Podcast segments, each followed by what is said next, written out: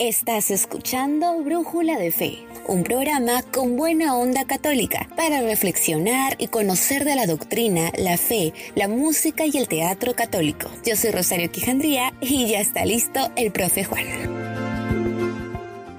Sean muy bienvenidos amigos y hermanos en Cristo. Hoy damos comienzo a nuestro primer podcast radial llamado Brújula de Fe, que será conducido por esta humilde servidora y el profesor Juan, con quien les dejo para que dé sus saludos.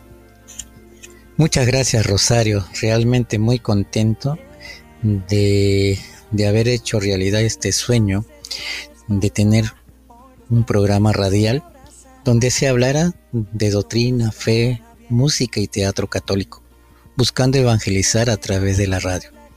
Nada se hubiera realizado sin el milagro y la presencia de nuestro Señor Jesús. Él hace que este proyecto se haga realidad. Pero para continuar, dejo con Rosario para que hable del tema que, habla, que se tocará el día de hoy, como también presente a nuestra invitada. Gracias, profesor Juan. Y de hecho, sí estamos muy felices por este primer podcast. Y para este primer podcast tenemos una pregunta súper interesante. Y también, obviamente, tenemos a nuestro primer invitado, que es la hermana Sor Luisa, quien nos va a ayudar a contestar a esta pregunta tan polémica que es, ¿la pandemia del COVID-19 es un castigo divino? Bueno, hoy nos encontramos con la hermana Sor Luisa para que nos ayude a responder a la pregunta de este primer podcast. Hermana, hoy, no sé, estamos muy agradecidos primero por tenerla en este primer podcast. No sé si nos quiere dar unas palabritas antes, porque la verdad, eh, profe Juan, tanto yo, estamos agradecidos con su presencia en este primer podcast de Brújula de Fe. Muy buenos días, shalom para todos ustedes. Gracias, gracias por haber pensado en nosotros y bueno, aquí estamos para poder servir un poquito más a Dios y, así llegar a todos nuestros hermanos, ¿no? Ahora todos los que nos Sí, Mire, hoy la pregunta que tenemos para todo el público es, ¿la pandemia del COVID es un castigo divino? Esa es la, la pregunta que es para, primer, para este primer podcast. No sé si el profe Juan tenía algo que decirle sobre su espiritualidad. Sí, primeramente, hermana, este, agradecerle por, por la invitación, de haber aceptado la invitación y estar presente en nuestro primer podcast.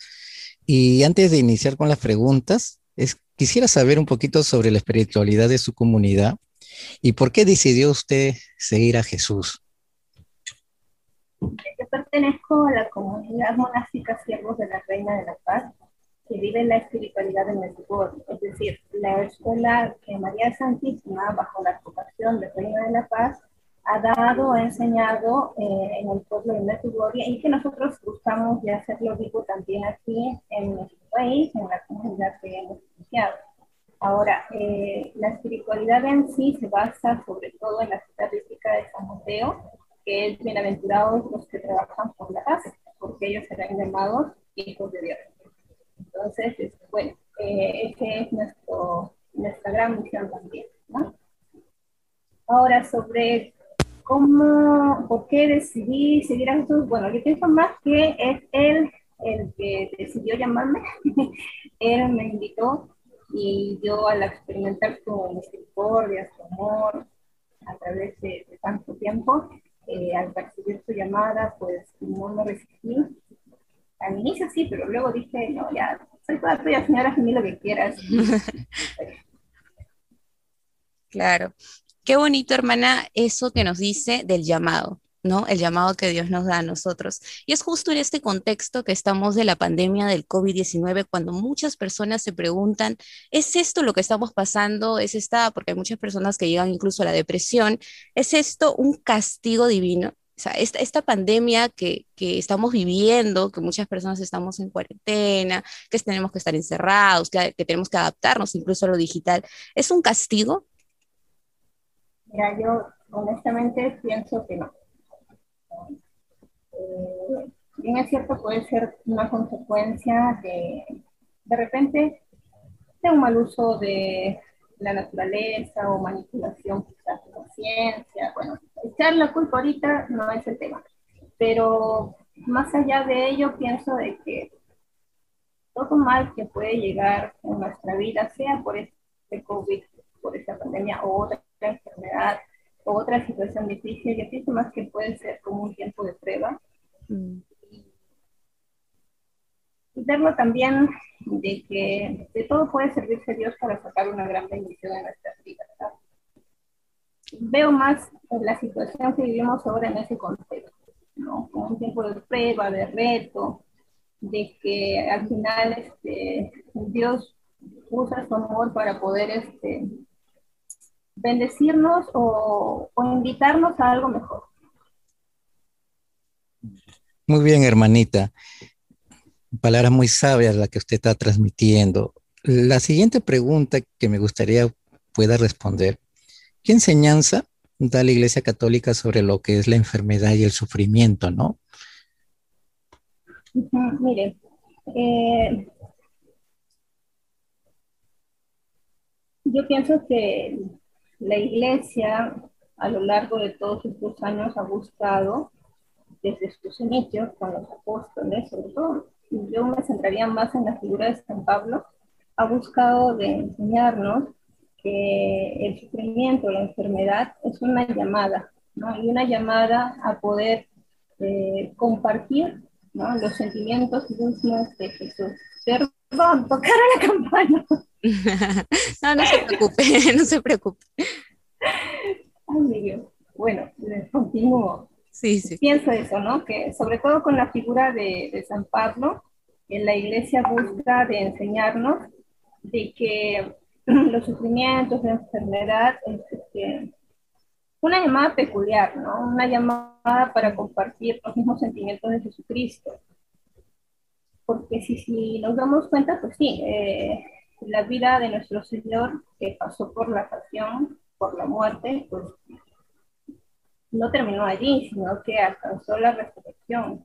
Y entonces este, nos invita también a nosotros a ser partícipes ¿no? de este plan de salvación para poder ayudar a nosotros mismos, sí, pero también a nuestros hermanos, ¿no? a toda la iglesia. Entonces, este, la iglesia nos enseña y nos confirma que el sufrimiento no queda ahí, ¿no? sino que el sufrimiento puede ser vencido por Jesucristo si nosotros, eh, a través del amor, sobre todo, ¿no? buscamos el transformar ese dolor, esa parte este, de repente dura, ¿no? en un momento de gracia que solo Dios nos puede dar, y así convertirse en un tiempo de bendición. Pero quizás algunas personas, y creo yo más el público joven, puede decir, pero yo no soy Jesús, ¿cómo logro cómo logro pasar todo esa, e, esa, ese proceso de sufrimiento que pasó Jesús si yo no soy como él? O sea, ¿cómo un, cristiano debe vivir esa, ese proceso de sufrimiento? Claro, el tema es también ahí está en cuánto amor uno puede llegar a experimentar de Dios mismo para con uno y a la vez cuánto amor uno desea realmente buscar de darle a Dios, ¿no? cuando un creyente se ahonda en la vida de nuestro Señor, se ahonda en los misterios de la fe, de la esperanza, entonces es allí donde nace, ¿no? Nace fuertemente este deseo de acercarse más a Él, este deseo de amarle aún más. Entonces, cuando uno experimenta y va palpando día a día esta cercanía con Él, este amor hacia Él, es entonces donde comienza a recibir la gracia también de parte de Dios para poder transformarla justamente eh, en esa, este, transformar nuestra vida en esa adhesión hacia Él, ¿no? A veces cuando no ejercemos mucho nuestra cercanía con Dios, quizás no meditamos la palabra o no vivimos una oración así íntima con Él, quizás pueda resultar un poco difícil. Más bien ahí eh, yo creo que el cristiano, el creyente, debería día a día de buscar reavivar su esperanza, ¿no? Por ejemplo, eh, no tanto por, por querer ser curado, ya yo quiero ser sanado, ¿no? Sino más allá de eso, o sea, eh, la esperanza de, de, justamente de darse cuenta de que ese dolor, ¿no? Ese sufrimiento, este, en realidad puede servir para conquistar mi vida eterna, que es el fin por el cual Jesucristo también se hizo hombre para salvarnos a todos nosotros. Entonces, este, contemplándolo así, ya mi, enfermedad ya no va a ser visto como un mal, una desgracia, sino más bien como una bendición. Entonces, eh, también mm, yo debo darme cuenta que he recibido la gracia de la fe en el bautismo. Entonces, por la fe, yo debo comprender, ¿no? Claro, y esto también se debe buscar de ahondar, de que eh, la enfermedad entonces no es una desgracia o un castigo o una maldición, sino más bien es una invitación para adherirme más al Señor, porque si uno contempla más a Jesucristo, ¿no? Y contempla realmente su pasión, claro, no va a llegar a decir, este, ay, ¿cómo yo me voy a parecer al Señor? Somos muy diferentes, Él es Dios, etcétera, etcétera. No, no, sino yo contemplando su pasión del Señor, sí, o sea, viéndote ahí en la cruz, ¿no?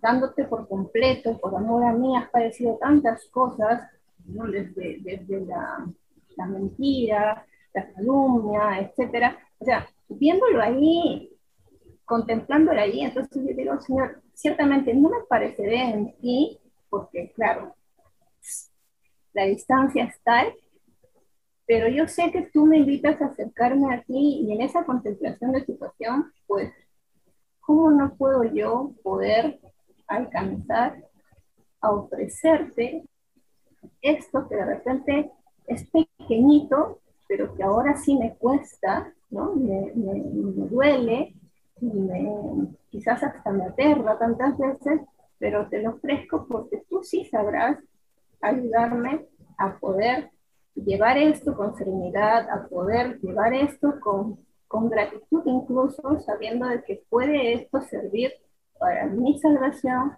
o para la salvación de otros hermanos. Entonces, cuando uno acrecienta eh, la fe en nuestro Señor, se da cuenta de verdad que no es algo perdido, sino más bien que es algo que, que transformado por la gracia de Dios puede servir realmente como, como ayuda para mi vida y para los demás, ¿no? Pero vuelvo al tema de que aquí tiene que apuntar y ver mucho la calidad, ¿no? El amor. Si el amor se acrecienta, eh, la ofrenda es mayor y mejor. Si el amor se acrecienta, la adhesión se vuelve más fuerte. Si el amor se acrecienta, entonces, eh, sí, un joven también puede hoy decir, sí, Señor, ¿no? Te lo ofrezco, te lo dono, te lo doy, ¿no? Porque tú sí lo vas a poder eh, purificar, tú lo vas a poder saber usar, porque yo solito no puedo, ¿no? Y vamos, hay ejemplos grandes, ¿no? Tenemos, este, por ejemplo, a, a la Beata Chiara Luce, una joven de 18 años que, que, a pesar de tener un cáncer así terminal, feo, doloroso, terrible, o sea, vivir con alegría hasta el final, acogió a muchas personas, se dio por entero, aconsejaba incluso, o no negó, no se negó de poder ofrecer eso a nuestro Señor, no, no se lo negó, sino al contrario, el amor fue tan grande que, que se lo dio. Ciertamente ella se sentía muy débil, pero eso se abandonó en él y por él pudo justamente este, llevar bien ¿no? la enfermedad en, dentro de su vida de hija de Dios. Llevar nuestra cruz. Amén, amén, hermana. Bonitas palabras de usted. Bueno, para continuar con usted, vamos a tener una hermosa canción ahorita que se llama Danos hoy un nuevo corazón, Señor, y continuaremos enseguida con la hermana Sor, Sor Luisa.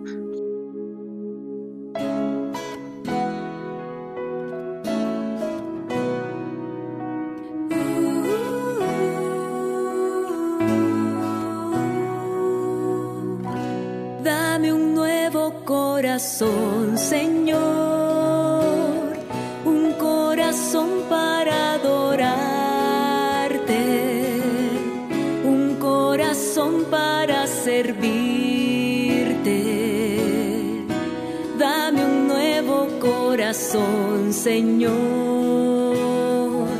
Dame un nuevo corazón, Señor. Un corazón que sepa más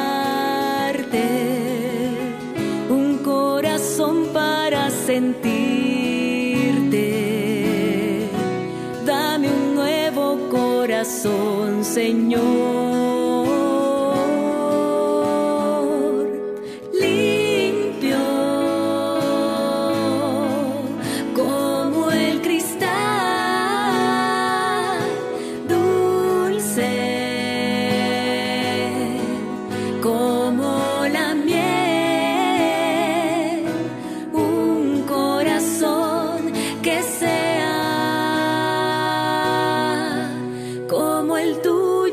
Señor.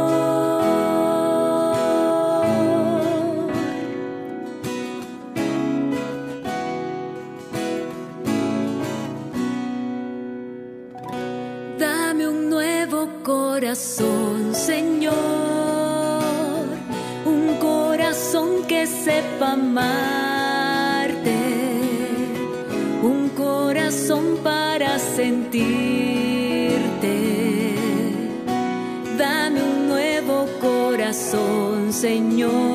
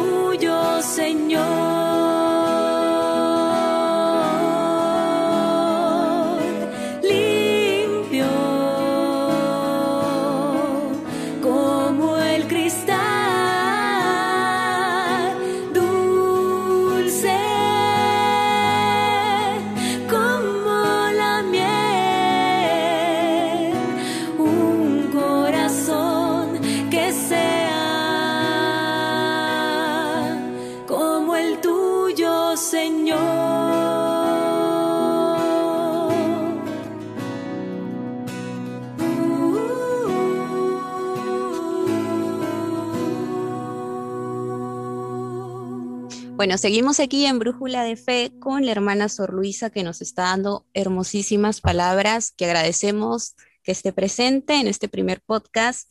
Hermana, y seguimos justo con, con el tema de hoy, ¿no? De esta cuestión de si la pandemia del COVID-19 es un castigo divino. Ahora tenemos una pregunta bastante interesante, que es ¿qué interpretación espiritual sobre la enfermedad de San Francisco de Asís eh, nos puede dar como reflexión? A ver, según lo que conozco de él, según lo que pude leer. Este, él este, tenía un deseo tan grande de unirse a Jesucristo, ¿no? Su amor era tan inmenso que cuando él enferma o se ve delicado de salud, eh, él buscaba continuamente de dar gracias a Dios. Mm, No, era gracias a, ¿no? sí, o sea, y estaba incluso de enseñar a los suyos de, de vivir tanto en la enfermedad como en la salud este, con una serena alegría, ¿no? agradecidos. Mm, Sí, y veía de parte de Dios la enfermedad incluso la veía como una corrección, ¿no? No por un castigo, un daño que te quiera hacer, sino como una corrección. E incluso le enseñaba eso a sus discípulos, ¿no? De que Dios corrige a los que ama. mm. Y entonces en su reglamento, si no me equivoco, lo llegó incluso a colocar, a poner para que lo tuvieran siempre presente, ¿no? Para que así su vida sea un continuo acción de gracias, aún en la enfermedad como en la salud. Es lo que podría compartirles a lo que yo puedo conocer. Mm. Sí, ahora, ¿cómo vivir? Porque sí es cierto, em, muchas de las personas tenemos un proceso difícil, cada persona es diferente, pasa este tiempo de, de cuarentena, pero ¿cómo, cómo podemos vivir esta cuaresma en este tiempo donde nos estamos adaptando muchas personas a lo digital, quizás personas de estar en un trabajo remoto o quizás personas con, en la familia teniendo quizás eh, muerte incluso de familiares o, o contagios, ¿no? Entonces entra esa desesperación, quizás ese momento de decir, bueno, Dios está conmigo, no está conmigo. ¿Cómo podemos vivir este tiempo de cuaresma en este contexto? Mira, eh, eh, les voy a compartir lo mismo que, que pude hacer experiencia en, tiempos de oración, porque de hecho este tiempo privilegiado ¿no? de pandemia ha chocado a todos, ¿no? Creo que todos nos hemos visto confrontados en la realidad de que en cualquier momento, pues, nos puede tocar a nosotros, ¿no? El hecho de enfermarnos o, o el hecho de ya descansar. Entonces, este, yo les diría que hay que plantearnos una cosa, ¿no? De que nosotros estamos hechos para la eternidad. aquí estamos simplemente de paso. Estamos en un tiempo de peregrinar que Dios nos ha regalado en su infinito amor y que nos corresponde a nosotros de vivirlo justamente cada día de la mejor manera. Pero no hablo para darnos nuestros gustos y satisfacciones totales, no, o sea, no. Tantas veces el, el placer mm, que Dios nos ha regalado también no se debe vivir a ese extremo de perdición, sino más bien debe vivirse para poder gozar un día también de la salvación. Por ejemplo, el hecho de pensar en querer pasar mi cielo, mi eternidad entera con Jesucristo, entonces eh, eso va a ser un gran deleite para nuestra vida. Y eso implica justamente tener presente día a día que yo me debo preparar para ello. Entonces, la pandemia me ha hecho confrontarme a la realidad que ya existía de siempre, de que yo no sé cuánto tiempo voy a vivir, pero lo que sí sé es que cuando yo llegue a ese momento, o sea, debe ser ya eh, un momento único en el cual yo no tenga miedo. Ahora, ahí yo me agarro de la espiritualidad de la que vivimos. La reina de la paz nos decía, ¿no? Quien ora este, no teme el presente, quien ayuna no teme el futuro. Entonces, cuando llegue el día de la muerte, o sea, debe llegar ese día de la mejor manera, o sea, en la enfermedad, en lo que fuese, se debe llegar, debe ser un momento único, privilegiado, en el cual nosotros podamos tener ¿no? Este, la esperanza de que en verdad podamos pasar a ver y contemplar el rostro de nuestro Dios y vivir con Él así para siempre. Entonces, incluso ahora que estamos en este tiempo de cuaresma, yo les invitaría a tener presente que quizás este tiempo de cuaresma puede ser la única cuaresma que vivamos. Me, acuerdo de este mensaje de Santa Teresa, de Madre Teresa, ¿no? De Calcuta, en la que enseñaban a los sacerdotes de vivir eh, la misa como si fuera este, la primera misa, la única misa y la última misa. Entonces, yo también me planteé en esta cuaresma y luego he tratado de compartir con mis hijos eh, el hecho de vivir esta cuaresma como si fuera la primera cuaresma que voy a hacer, la única cuaresma que voy a poder realizar y la última cuaresma, ¿no? claro. Y entonces, así vivir día a día mi conversión, trabajando justamente en buscar aquello que le agrada a Dios. Ahora, si ustedes tienen un familiar en casa que de repente, o de repente no en casa, en el hospital, porque es bien doloroso cuando están en el hospital y no sabes nada de ellos, ¿no? Yo les invito a consagrarse. A consagrarse, bueno, si tú estás mal en casa, conságrate tú a Jesús por manos de María. Si tienes un familiar enfermo que no puedes ver y sabes que está mal, igual, conságralo tú al corazón de Jesús por manos de María. Entrégaselo totalmente a Dios. Que Dios va a hacer bien lo que es mejor. Y no nos quedemos de brazos cruzados, sino más bien busquemos estar muy unidos al Señor porque Dios es el único que nos puede dar la verdadera paz, ¿no? que es Él, la llenura de Él en nuestra vida. Él es el único en realidad que nos puede dar incluso la salud, no solamente física, sino también del alma. ¿Y qué más? O sea, si no nos apoyamos y nos refugiamos en Él, pues de verdad vamos a pasarlo muy mal. Antes usted hablaba de que hay jóvenes que están en depresión. Justamente por eso, yo creo que a veces eh, nos centramos o caemos en depresión porque nos centramos en nosotros mismos. Si nosotros buscásemos el auxilio de Dios y nos diésemos más para dar y ayudar a nuestros hermanos, yo creo que nuestra depresión se iría.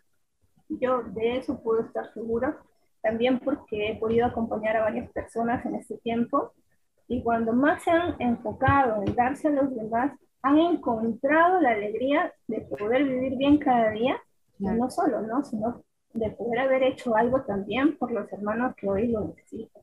Mm. Entonces, aquí hay todo un camino y una gran oportunidad para poder vivir cada día que tenemos en este tiempo de cuarentena, encerrados, de trabajos excesivos, etc. Hay que darse ese tiempo para Dios y para que puedas darte un poco más a tus hermanos y así vas a encontrar la paz y eso te va a ayudar a caminar día a día de la, con una serenidad y tranquilidad, confiaditos, confiaditos de que Dios sabrá bien lo que nos viene el día de hoy o de mañana. Amén, hermanita, bonitas palabras las de usted. Y realmente, pues, este, sin la confianza y la fe en el Señor no se puede caminar. Sin la perseverancia, como usted también lo está diciendo, no se puede andar, ¿no? Y en estos tiempos realmente, aunque para mí, ¿no? Personalmente, que pueden, pueden ser de sufrimiento, yo quizá lo vea de bendición, porque a través de un alto en nuestras vidas, pues podemos saber que a través del dolor, el sufrimiento, el Señor está más cerca de nosotros. No, bonitas palabras. Hermana, para terminar, este, me gustaría invitarla a que dé sus últimas palabras para todos mis amigos, hermanos en Cristo que nos están escuchando, que por la gracia del Señor no solamente son del Perú, sino de diversos lugares fuera de nuestra patria, que dé sus últimas palabras, ¿no? Y, qué, cómo motivarles a ellos a seguir ante este, esta pandemia que estamos viviendo. Me viene ahora a la mente poder dirigirme a las personas que han perdido un ser familiar, yo también lo he perdido, eh, y quisiera manifestarles con mucho cariño y enviarles un gran abrazo en el Señor para que puedan encontrar en Él, sobre todo, su, su consuelo, su fortaleza, ¿no? Y saber que no han perdido un familiar, sino más bien que lo podemos haber ganado en el cielo y que Él necesita también nuestras oraciones, sobre todo la Santa Eucaristía, la misa. Y entonces a no desanimarse porque de verdad eh, tenemos que conservar lo más valioso de nuestros seres queridos, que es su ejemplo, ¿no? y el amor que le tenemos se debe revertir ahora en, en, en dar amor hacia todos los que están cerca. ¿no? Si tú, hermano, que me oyes, ¿no? de repente has pasado por ese proceso, que Dios está más cerca que nunca ahora. Y bueno, y extiendo ya eh, un saludo a todos con el gran deseo de que por favor, de verdad, Dios ¿no? se derrame sobre cada uno de ustedes, acreciente, ensanche sus corazones para que puedan amarle más y así poder disfrutar más de su cercanía, puedan vivirle en cada momento íntimamente con Él en la oración, en su palabra, ¿no? y que perseverando puedan alcanzar ustedes sobre todo eh, la paz, ¿no? O sea, que la paz de Dios pueda rebosar en cada uno de ustedes para que en estos tiempos que se ven difíciles y seguros, pues no, no caigan, sino más bien sean levantados continuamente por Él. Hermana Sorbiza, muchísimas gracias, la verdad, por compartirnos estas reflexiones tan importantes que nos hacen ver la importancia, primero, de dar amor a las personas, después de ver esta pandemia como bendición y entregar a Dios estas pruebas, estos dolores, estos sufrimientos, eh, que, que sí es difícil, pero lo importante, como decía el profe Juan, es dar a Dios todo, ¿no? Porque también una parte de la palabra dice que Dios no nos puede dar o no nos da una prueba que no podamos soportar. Entonces Dios siempre va a estar ahí con nosotros y agradecemos su presencia, hermana Sor Luisa, que nos ha servido no solo a nosotros, sino también a todas las personas que nos van a escuchar en este primer podcast de Brújula de Fe. Muchas gracias, hermana Sor Luisa. Muchas gracias, hermanita. Muchas gracias, de verdad. Y esperamos tenerla más adelante en otro podcast, más adelante, ¿no? Y invitar a todos los hermanos que, que vamos a seguir eh, tratando de traer más invitados cada día con temas tan interesantes como el que hoy día hemos tocado con la hermana. Dios la bendiga, hermana, y muchísimas gracias. Dios les bendiga.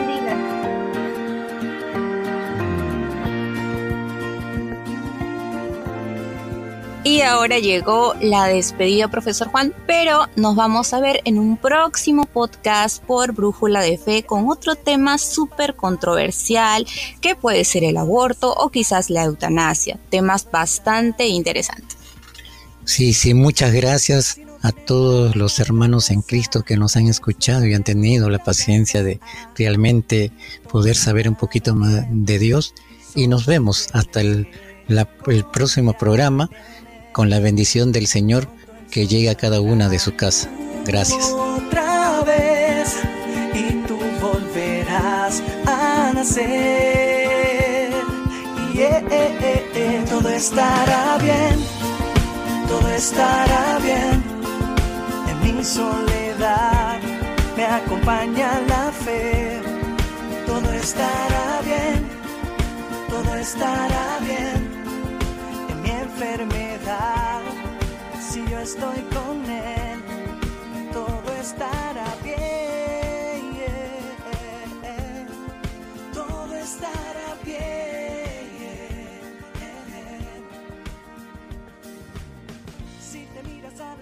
No te gusta, y no te gusta lo que.